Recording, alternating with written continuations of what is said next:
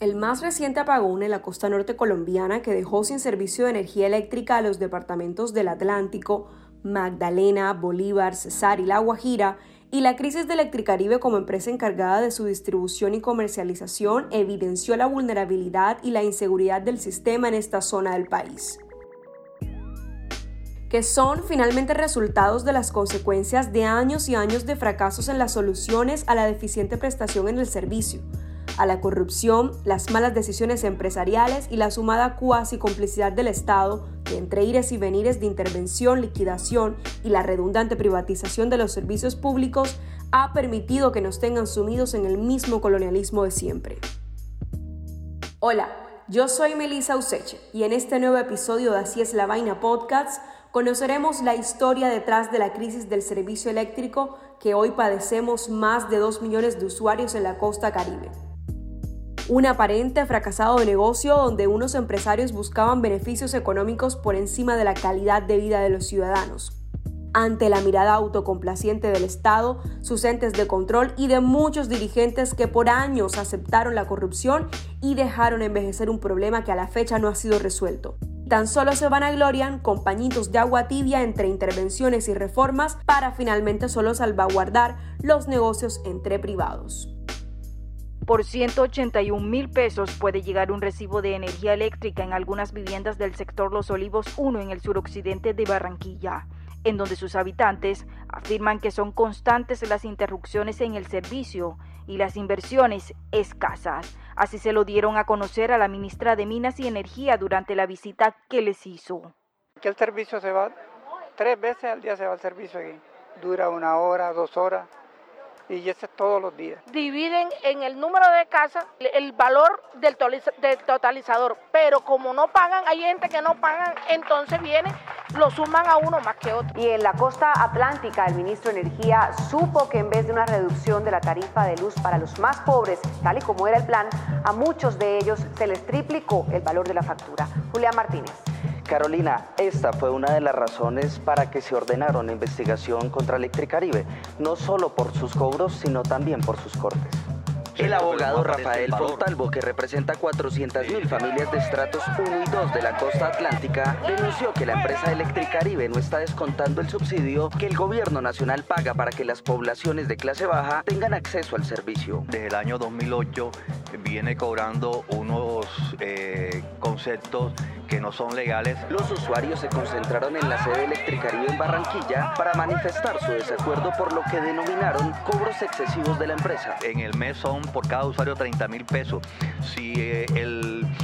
el número de usuarios que tiene eh, Electricaribe en el departamento del Atlántico son más de 400 mil. Multiplique usted cuánto es lo que se está apropiando. Hay familias pobres que están pagando hasta 70 mil pesos por el servicio de luz al mes. Y aunque en días pasados las voces de protesta contra Electricaribe eran las protagonistas, la electrificadora salió en su defensa aclarando que la falla técnica que dio lugar al apagón presentada en la subestación Sabana Larga, propiedad de Transelca, una de las compañías de transmisión de energía que opera en la región, se debió a un problema ajeno a su gestión. Asimismo lo informó XM, operador del Sistema Interconectado Nacional, administrador también del mercado de energía mayorista. Y luego también la saliente exministra de Minas y Energía, María Fernanda Suárez. En rueda de prensa afirmó que la situación ocasionada no se debía a las razones comunes de cortes en el servicio como las sobrecargas, problemas en embalse o faltas generales de Electricaribe. Justamente y aún más curioso, Suárez renunció a su cargo un día después del apagón atendiendo a supuestos motivos personales y familiares, según explicó el presidente Iván Duque. Pero ¿cómo así que la falla no era de Electricaribe si todo el tiempo se ha dicho que esta empresa española es la culpable de todos los males de los costeños? ¿Quién es Transelca y XM? ¿Cómo así que existe un mercado mayorista? Y sí, son personajes de este cuento que aunque se nos ha parecido a cual película de terror por décadas y nos ha dañado más de un electrodoméstico en casa, estos conforman el mundo de la producción energética en Colombia y que por supuesto también es un negocio. Y no está mal que sea un negocio, sobre todo cuando nuestro país ha sido reconocido históricamente como uno de los más competitivos en esta área. De acuerdo a un evento que evalúa el desarrollo económico de los países del año 2015 en cuanto a sostenibilidad y seguridad en el acceso a la energía, Colombia ocupa el noveno puesto entre 144 naciones, por detrás de países de primera línea como Suiza, Noruega, Francia, Nueva Zelanda y España, y por delante también de Portugal, Costa Rica y Reino Unido. Precisamente los atributos en cuanto a biodiversidad colombiana han permitido este potencial en la generación de energía, que proviene en más del 60% de recursos hídricos, mientras que el 30% restante viene de recursos térmicos como el gas, carbón y combustoleo y un pequeño porcentaje de energías renovables como la eólica y la solar, donde están las mayores metas de crecimiento para los próximos años del actual gobierno, sobre todo por el déficit que hoy día tenemos en la capacidad de suministro por la crisis presentada durante el segundo gobierno del expresidente Juan Manuel Santos, causada por el fenómeno del niño y la falta de planeación del Estado sumado a los incidentes ocurridos en las hidroeléctricas de Guatapé y Termoflores y toda la expectativa que se tenía sobre Hidroituango. Pese a estos titulares tan positivos sobre su competitividad, la energía en Colombia es cara. Si la comparamos con Estados Unidos es 78% más costosa, con Perú 59%, con México 30% y con Ecuador 25% más cara. Este hecho afecta a los consumidores, empresarios e inversores extranjeros. Además, hace que sean cuestionables los retos que debe enfrentar el sector. Y finalmente quienes terminan siendo los más afectados en el proceso son los hogares colombianos. Con el propósito de conocer a grosso modo el panorama de la crisis mencionada, hemos invitado a nuestro podcast al exgobernador del departamento de Bolívar para el periodo 2016-2019, Dugmek Turbay Paz, quien lideró una dura batalla junto a otros dirigentes y líderes bolivarenses por la expulsión de Electricaribe de la costa caribe, so pena de hasta cambiar el marco regulatorio con tal de poder alcanzar la tan anhelada liquidación de la compañía española. Lo primero que debemos saber es cómo funciona la cadena de energía eléctrica en el país, que está compuesta por cuatro actividades que permiten conformar el sistema interconectado nacional, mediante el cual la energía es transportada desde el lugar en que es generada hasta el consumidor final. Hay que decirle a todos que, este servicio o este negocio de la energía tiene unos generadores, eh, que son las grandes hidroeléctricas o las termoeléctricas,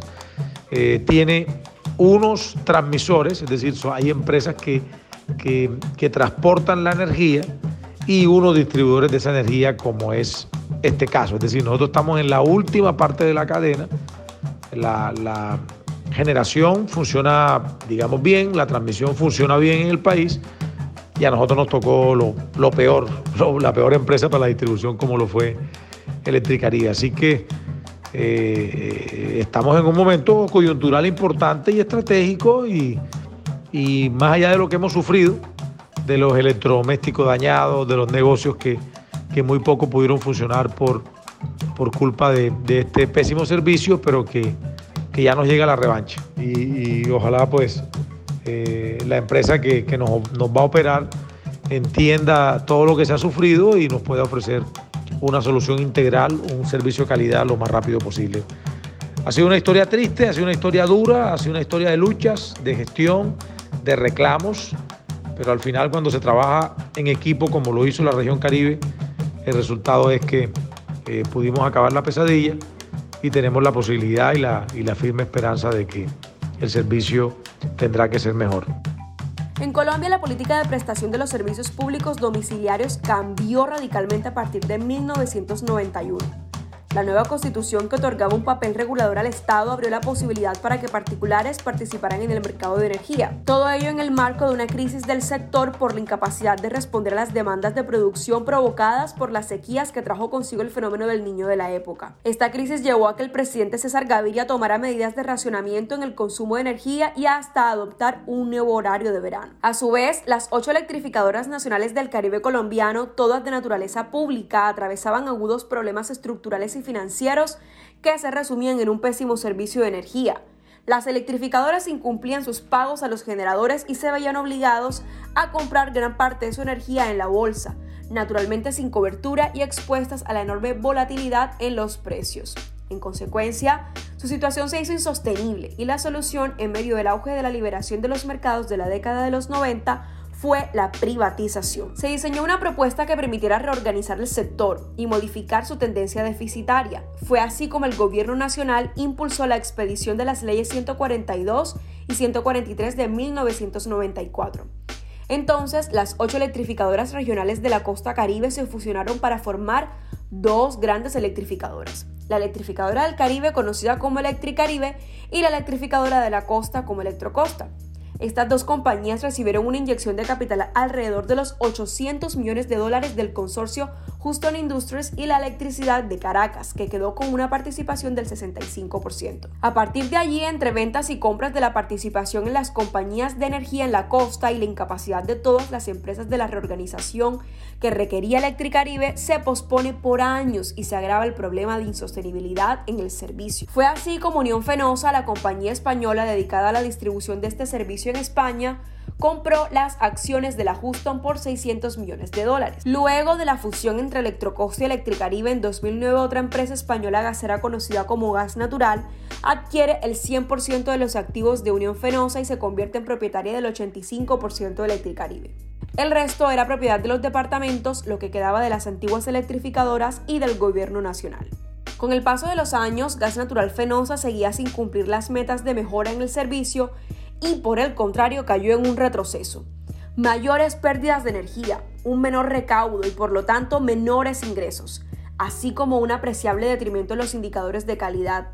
Hay quienes sostienen que desde el principio fue un negocio mal planteado y gran parte de la culpa la tiene el gobierno, porque la banca de inversión Inverlink, contratada por el mandato de turno para el proceso de reestructuración, no depuró la información suministrada por las empresas, lo cual dio origen a inconsistencias como contratos de compra de energía no cedidos y lotes de las subestaciones que no estaban incluidos en la negociación. Y como sucede con la mayoría de privatizaciones en Colombia, el Estado vende a particulares activos aparentemente eficientes por valores irrisorios. Además de que Gas Natural Fenosa no hizo las inversiones necesarias para mantener y ampliar las redes, ni mucho menos para modernizar sus equipos o sus procedimientos, lo que conllevó a que el sistema de transmisión y distribución regional y local de la costa atlántica se fuera volviendo cada vez más obsoleto. Y por supuesto también influenció en el eco de crisis nacional las fuertes protestas que se realizaron entre 2014 y 2016, donde distintos sectores de la población entre dirigentes, gremios y ciudadanos realizaron y requirieron soluciones ante los entes encargados por el mal servicio y los constantes cortes de energía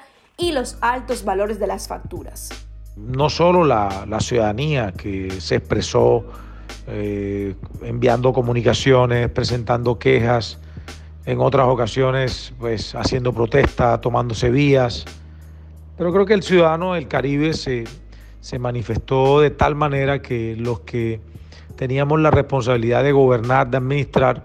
teníamos que convertirnos en la, en la voz de los que no tenían voz. En ese caso, pues la voz nuestra sumado a ese reclamo permanente, nos, nos daba la legitimidad suficiente para, para exigir al gobierno nacional que tomara cartas en el asunto. Y fue así como te digo, eh, después de muchos años, yo diría, de, de avalar y de alcahuetear a, esta empresa, pues el pueblo caribe unido con sus autoridades, su gremio, su, ciudadanía, logran que, que el gobierno nacional intervenga la empresa a través de, la Superintendencia de Servicios Públicos. Recuerdo perfectamente el encuentro de alcaldes y gobernadores electos en el año 2015 en Bogotá, que era un encuentro que se hacía para, para podernos extender un, un certificado y así tomar posesión. Y recuerdo que ese día todos los gobernantes del Caribe, alcaldes y gobernadores, por primera vez le dimos la espalda al gobierno nacional y como, como una manera de, presionar la atención a nuestro reclamo, pues no escuchamos la presentación que tenía el ministro de Minas de Energía en ese momento, que inclusive, inclusive tuvo la, la desfachatez de, llegar acompañado del presidente de, la empresa Eléctrica Caribe eh, en ese momento. Así que creo que la protesta general y la, la disposición de los gobernantes del Caribe eh, nos permitieron eh, ver eh, acciones del gobierno nacional, del gobierno del presidente Juan Manuel Santos, para que por fin se acabara esa pesadilla. Tal como sucedió en 1992 ante la llegada del fenómeno del niño y la falta de planeación del gobierno en plena crisis energética. En 2016, el presidente Juan Manuel Santos presentó el Plan 5 Caribe para solucionar los problemas de suministro de energía eléctrica y de gas en la costa atlántica. En noviembre del mismo año, la Superintendencia de Servicios Públicos ordenó la intervención de la electrificadora del Caribe, con fines de liquidación luego de la amenaza inminente de un racionamiento generalizado de energía en los departamentos del Atlántico, Bolívar, Cesar, Córdoba, La Guajira, Magdalena y Sucre, toda vez que el colapso financiero de la compañía se hiciera insostenible. Su propio presidente reconoció que Electricaribe no podía cumplir sus compromisos con el mercado de energía mayorista y tenía un déficit de caja proyectado en más de medio billón de pesos para finales de 2016 aunado a un pasivo externo de 2.4 billones de pesos y deudas pensionales sin fondear que hoy se estiman en alrededor de 1.2 billones. En marzo de 2017, luego de las fallidas negociaciones entre Gas Natural Fenosa y el gobierno nacional para una solución concertada a los problemas de la compañía, la Superintendencia de Servicios Públicos ordenó empezar el proceso de liquidación de Electricaribe por la incapacidad para prestar el servicio adecuadamente a 188 municipios en los siete departamentos de la costa donde opera. Y fue así como empezó el gran reto de búsqueda de un nuevo operador. Gas Natural Fenosa respondió nada más y nada menos que con una demanda indemnizatoria a la nación colombiana por 1.626 millones de dólares. Eh, tendría que decirles eh, que cuando asumimos nuestro gobierno, eh, no se había tomado una decisión de fondo frente a, lo que hacía Electricaribe y todos los, los, atropellos y el mal servicio que prestaba. Y nuestra disposición, nuestro reclamo en armonía y haciendo equipo con los demás gobernantes del Caribe, pues logramos en primera instancia que el gobierno del presidente Juan, Manuel Santos nos escuchara. Eh, recuerdo perfectamente la primera reunión para discutir este tema que se realizó en por allá eh, el 16 de enero del año 2016 en, el, en la sede de la Gobernación del Atlántico y allí con el presidente pues pudimos, alcalde de ciudades capitales y gobernadores, decirle que ya no aguantábamos más. Y, y pocos meses después, pues la primera decisión importante del gobierno Santos, como fue la intervención de, de esa empresa por parte de la Superintendencia de Servicios Públicos y de allí pues vino la intervención con efectos de liquidación, después la liquidación de Electricaribe y gracias a Dios eh, cuando terminó nuestro gobierno dejamos muy muy avanzado el proceso de, subasta para un nuevo operador y el apoyo del presidente actual, el presidente Iván Duque, que finalmente eh, logra que Electricaribe sea, eh, por así decirlo, expulsado de la región Caribe y que una empresa importante como EPM con tanta experiencia pueda hoy eh, estar a cargo o tener la responsabilidad de asumir ese, ese servicio de distribución de energía a todos los bolivarenses. Una solución aunque pertinente que terminó convirtiéndose en un favor para la española y un problema para el gobierno de Colombia, quien debió asumir las millonarias pérdidas de esta empresa en crisis y el pasivo pensional de los jubilados que en total le costará finalmente a los colombianos 4 billones de pesos con tal de volverla más atractiva para los inversionistas. Luego de la intervención y tras meses de revisión de cifras y manejo de la empresa, el propósito principal era buscar un socio estratégico que se quedara con el negocio de la distribución de energía, uno de los más rentables del sector después de la generación. Además del gran reto de darle solución al déficit de caja tan grande que tenía y tiene esta compañía. Las acciones para asegurar la prestación eficiente del servicio estuvieron resumidas en un proyecto de ley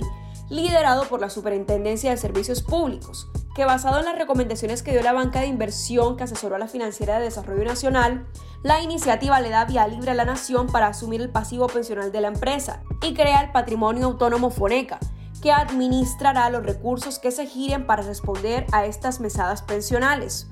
Asimismo, el proyecto de ley planteó la creación de un régimen especial para garantizar la prestación del servicio de las empresas en toma de posesión, fijándoles nada más y nada menos que a los usuarios de estratos 4, 5 y 6, a los comerciales e industriales y a los no regulados una sobretasa de 4 pesos por kilovatio hora consumido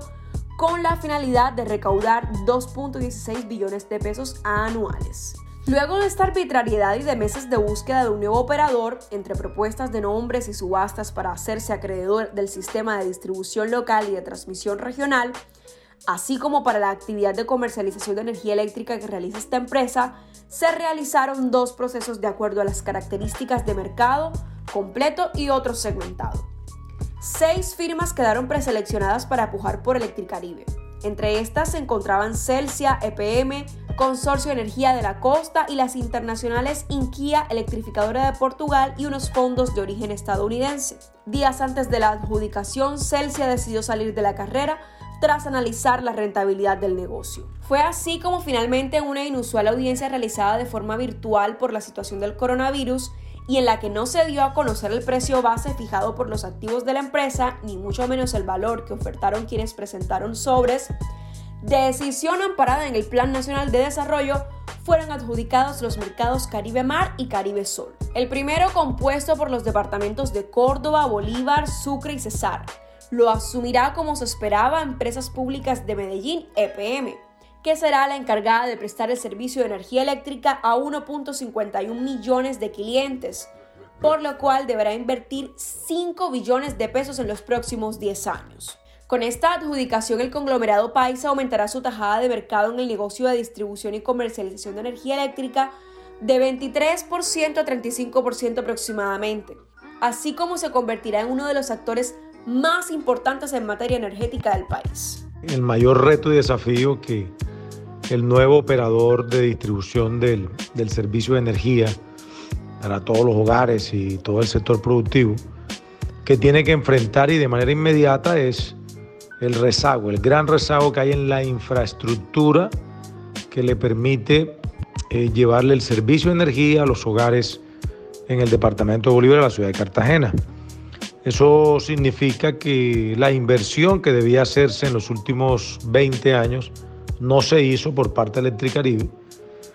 y eso pues eh,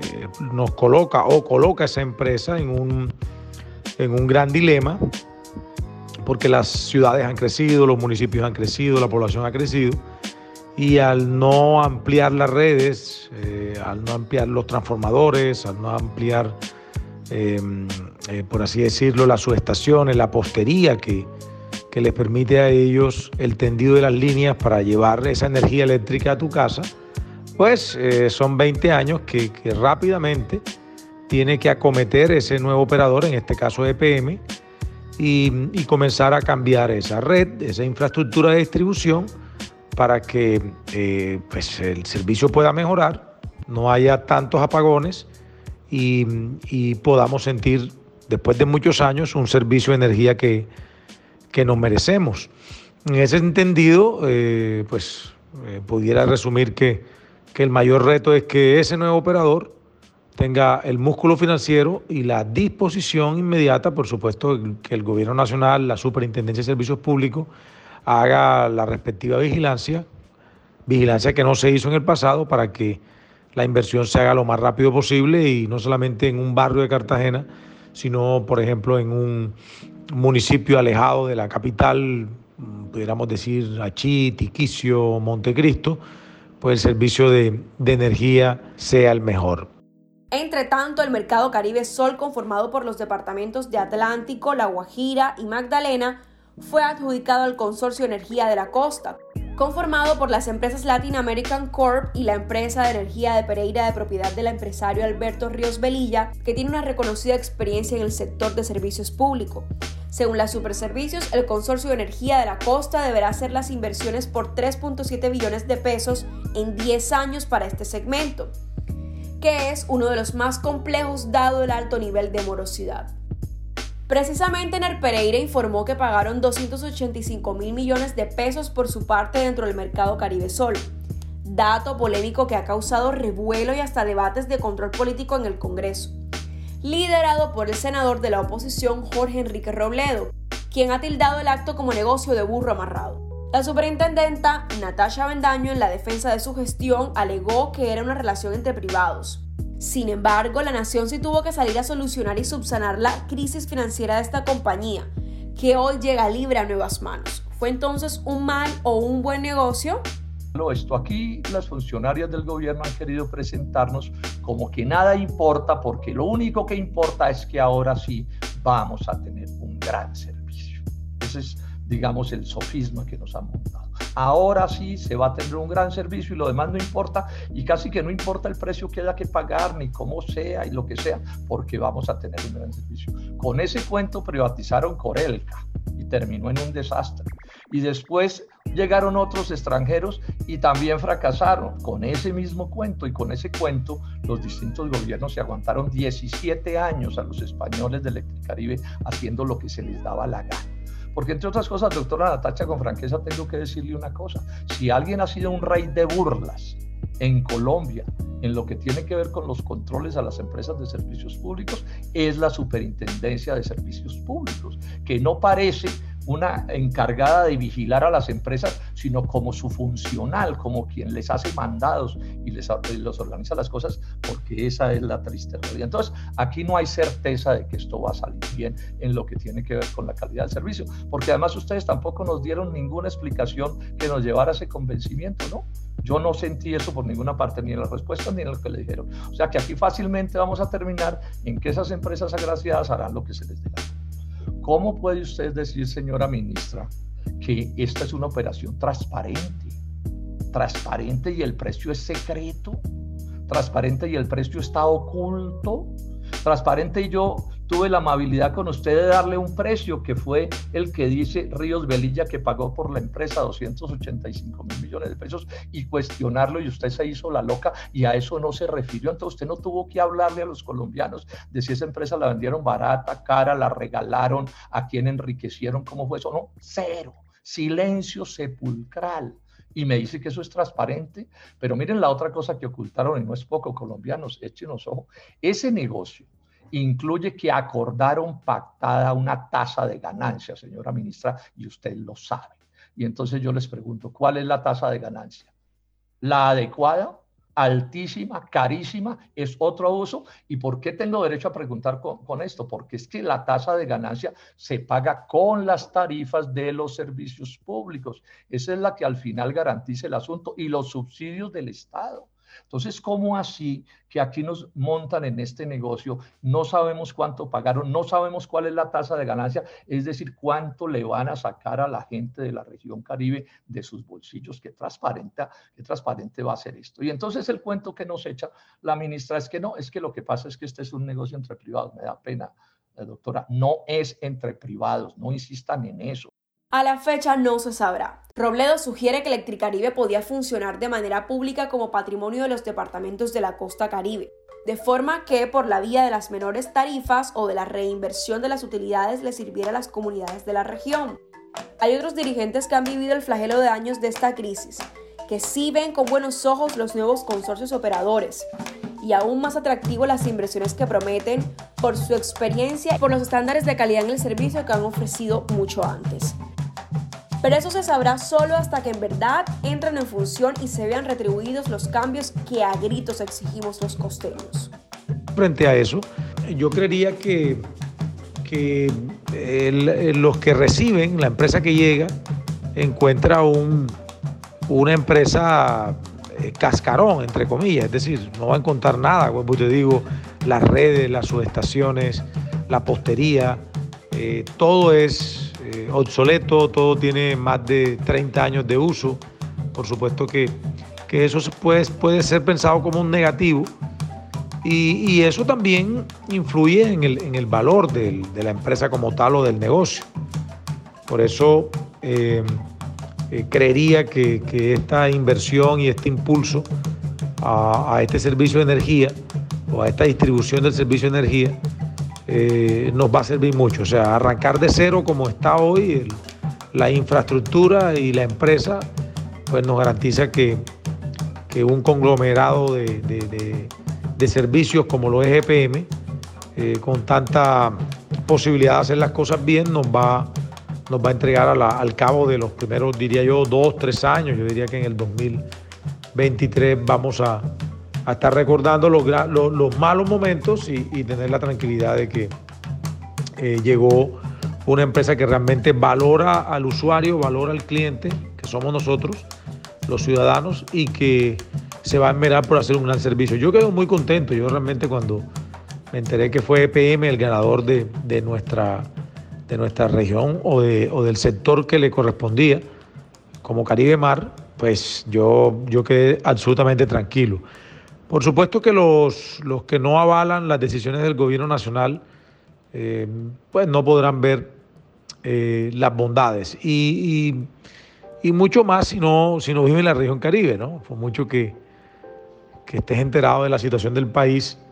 solo los que vivimos acá, solo los que, solo los que vivimos y sufrimos los, los cuatro apagones diarios que Electricaribe nos ofrece, podemos entender lo, grave de la situación, lo grave del asunto, y por lo tanto creo que, que todo es ganancia. Mientras tanto, durante la extensa cuarentena que vivimos los colombianos en el Caribe, seguimos padeciendo el nefasto servicio Electricaribe. Con o sin los españoles en su gestión, los agravios siguen igual o peor de exhortados. La intervención de la Super demostró las grandes debilidades del sistema y una mala estructura del mercado. Siguen los bajones de voltaje, los cortes inesperados y ni qué decir de los aumentos absurdos en las facturas que hasta triplican los promedios generales de los hogares. Peor aún, los cientos y cientos de comercios que hoy se declaran en quiebra también han sufrido estos aumentos. Inexplicable, ¿no? Cuando los locales solo están esplagados de polvo y suciedad ante la ausencia de una política económica para solventar la otra gran crisis en el confinamiento. Lo primero que hay que dejarle claro a los colombianos es eso, el rotundo fracaso de esa transnacional gas natural fenosa en la administración de Electricaribe. Ese es el primer hecho del cual no podemos permitir que quede confusión. Estos personajes manejan esta empresa desde hace 17 años han hecho lo que se les da la gana y no fueron capaces o no quisieron mantenerla funcionando como debería ser. Este es el caso entonces de una transnacional, de unos empresarios extranjeros que no cumplieron con el deber mínimo al que se comprometieron con el Estado colombiano. A los que se les quebró la empresa, y lo voy a demostrar, o la quebraron, repito, y aquí llamo al señor fiscal general de la Nación a que investigue penalmente a esa empresa y a la Contraloría, porque hay informaciones que dicen que esa empresa se la pasó subcontratando con subsidiarias de ellas mismas en condiciones leoninas para la principal, de forma tal que mientras a la empresa principal, Electricaribe, le iba mal, a sus asociadas les iba muy bien y hacían sobreganancias en contra de lo que debería ser un correcto manejo. Tan malas fueron las cosas que el Estado tuvo que intervenirla y como si fuera poco, ahora nos quieren quitar 3 billones de pesos en una demanda internacional de carácter absolutamente leonina. O sea, no solo la manejan mal, no solo los esquilman, etcétera, sino que ahora vienen por 3 billones de pesos más con el respaldo del gobierno español, respaldo que rechazo y el tonito de amenaza que ha venido eh, utilizando la alta burocracia de ese Estado, sugiriendo amenazas contra la nación colombiana si no nos sometemos a los designios de estos actos casi que de colonialismo que nos recuerdan tiempos superados. Electricaribe no solo es el fracaso de unos empresarios que buscaban beneficios prestando un servicio meramente público, es también el fracaso de una sociedad y unos dirigentes que se hicieron los de la vista gorda ante la corrupción y autocomplacencia de los entes encargados de la vigilancia y el control. Los gobernantes de turno dejaron agravar un problema año tras año dejándolo a merced de inversores extranjeros y ayudándolos con inyecciones de capital cada vez que fuera necesario y solventando sus crisis consecutivamente. Sucedió en los 90, ahora en la segunda década del 2000. ¿Será entonces que en los próximos 10 años sucederá lo mismo? Pues yo creería que la, falla o, o, la responsabilidad de que hayamos llegado a este estado de postración frente a, a un servicio de energía a todos los habitantes de la región Caribe eh, tan malo, tan, tan mediocre, tan paupérrimo, que, no solamente dañó la calidad de vida de, cada uno de nosotros, sino que no le dio condiciones de competitividad al desarrollo de la región Caribe. Era eh, un drama, era realmente una dificultad enorme para, un inversionista, para un, un, empresario, para un hotelero, para un restaurantero, tener la, el acompañamiento de, de esa empresa en, razón a ese servicio de energía. Eh, y eso pues se ve traducido en que si no había empresas, si no había negocios, pues había menos ingresos para las, para las alcaldías y gobernaciones por concepto de impuestos, como también había mucho menos empleos que estos empresarios o esta eh, inversión privada podía generar. Entonces frente a eso, Eh, falló, falló el gobierno durante años, fallaron los líderes de la región y, dejaron que el problema se, hubiera, se fuera agravando porque hace muchos años se decía que Electricaribe no tenía condiciones para, para podernos dar eh, la energía que, que, nos permitiera poder avanzar. Falló la superintendencia también porque no ejerció el control riguroso a pesar de que la ley le da armas suficientes para hacerlo. Igualmente nunca sancionó de forma ejemplar esta empresa por los malos servicios y la falta de inversión que le correspondía hacer. También lo tiene la Contraloría por no ejercer control a los recursos públicos entregados.